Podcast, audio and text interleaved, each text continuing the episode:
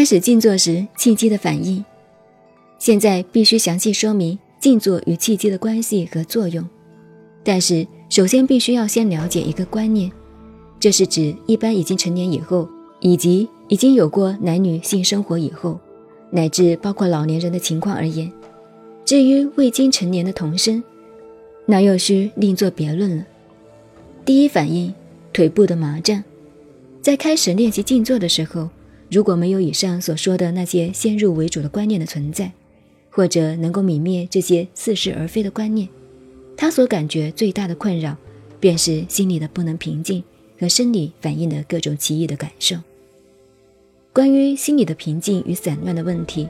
留待将来讨论静坐与心理关系时再加以说明。现在所要讨论的，只是偏重在生理内部气机的反应。关于这个问题，根据通常开始练习静坐的统计资料，十有八九。便是静坐时，经过一段短暂的时间以后，首先引起感受上的压力的，便是两腿发麻或者发胀，于是促使浑身酸痛或不安，甚至引起心里的不宁静。如果从一般生理卫生常识来讲，大多数都认为那是两腿的血管被压迫的关系，等于一个通常不练习静坐的人，把两腿交叉叠起。如不随时变更交换，只是保持一个姿势，经过一段的时间，便有腿麻的感觉，于是就认为它是很不好的现象。唐使从静坐的经验来讲，这种现象并非完全是血管被压制的关系，实在是气机开始发生了反应的作用。因为气机在经脉血管肌肉之间不能畅通流行，所以有了胀痛麻木的反应感觉。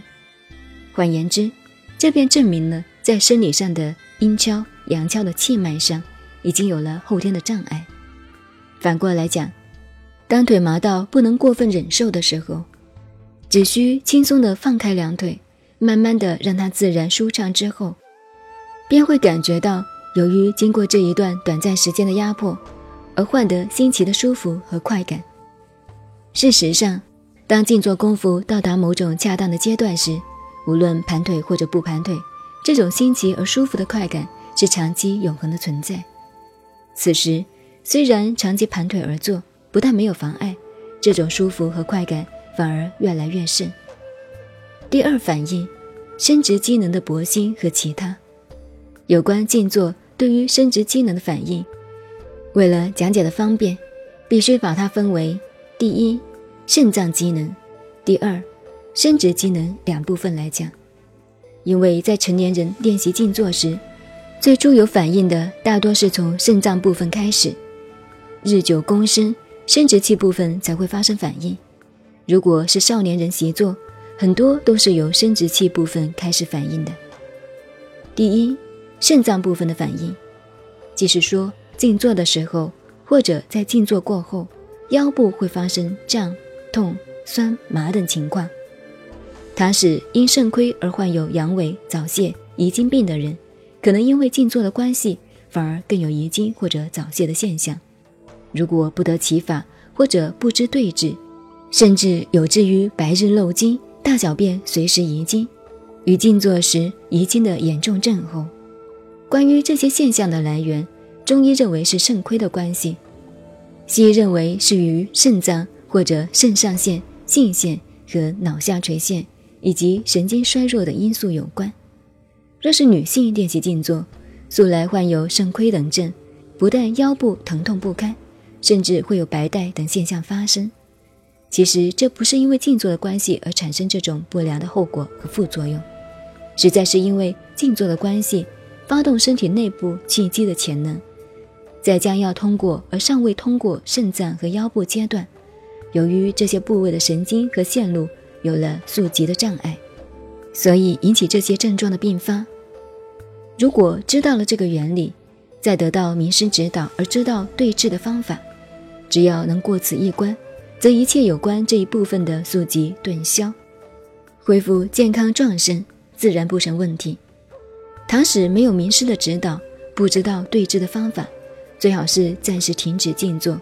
等恢复健康时再来静坐。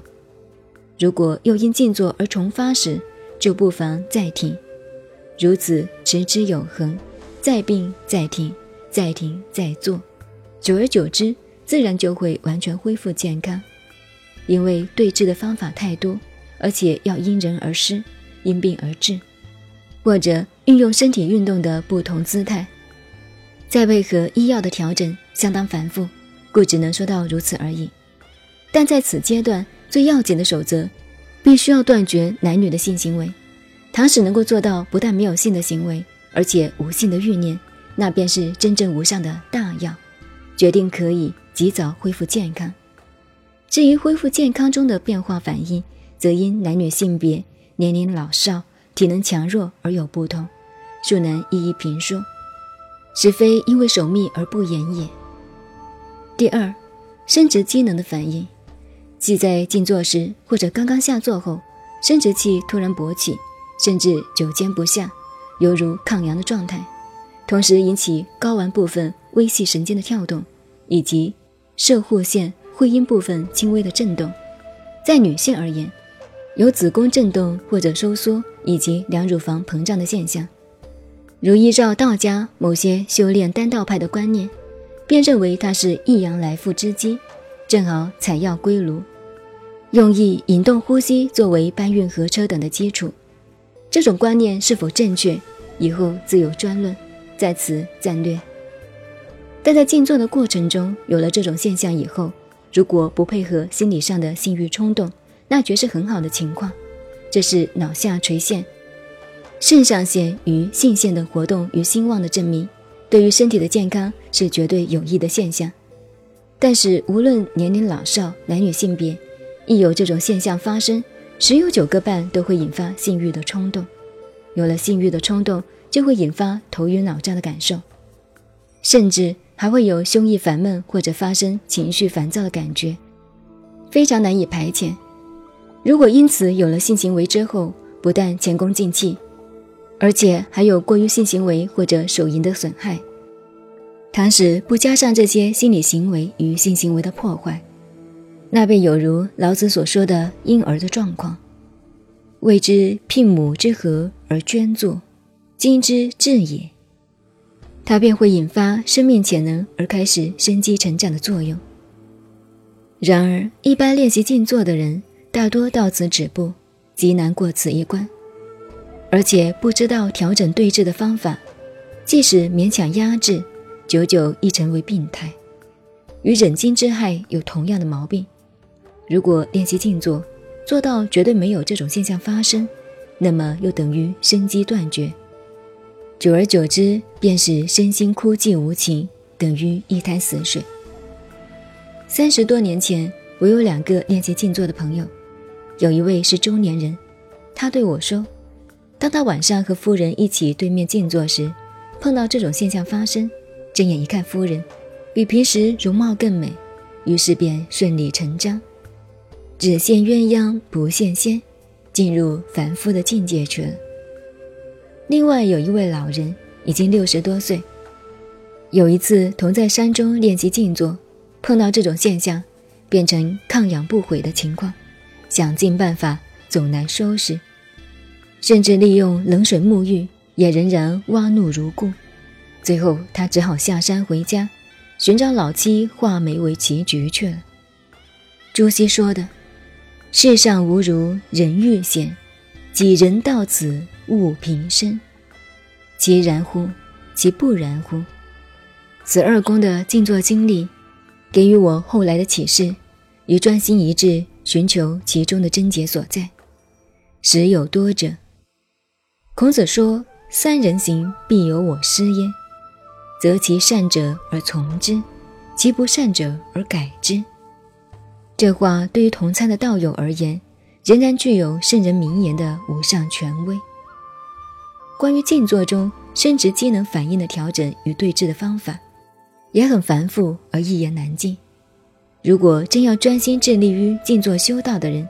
最简便而有效的方法就是减少饮食，甚至可以短时不食，必定生效。佛教以过午不食为戒律的基本。并非完全是属于信仰的作用。谚云：“保暖思淫欲，饥寒发盗心，实在不是无因的。不过捡食与不食烟火，也并不是简单易行的事情。如果不明其理，而不知运用之妙，因此害了胃病，则得不偿失。不关我之言，不在先也。您好，您现在收听的是南怀瑾先生的《静坐修道与长生不老》，我是静静九 A，微信公众号 FM 幺八八四八，谢谢您的收听，再见。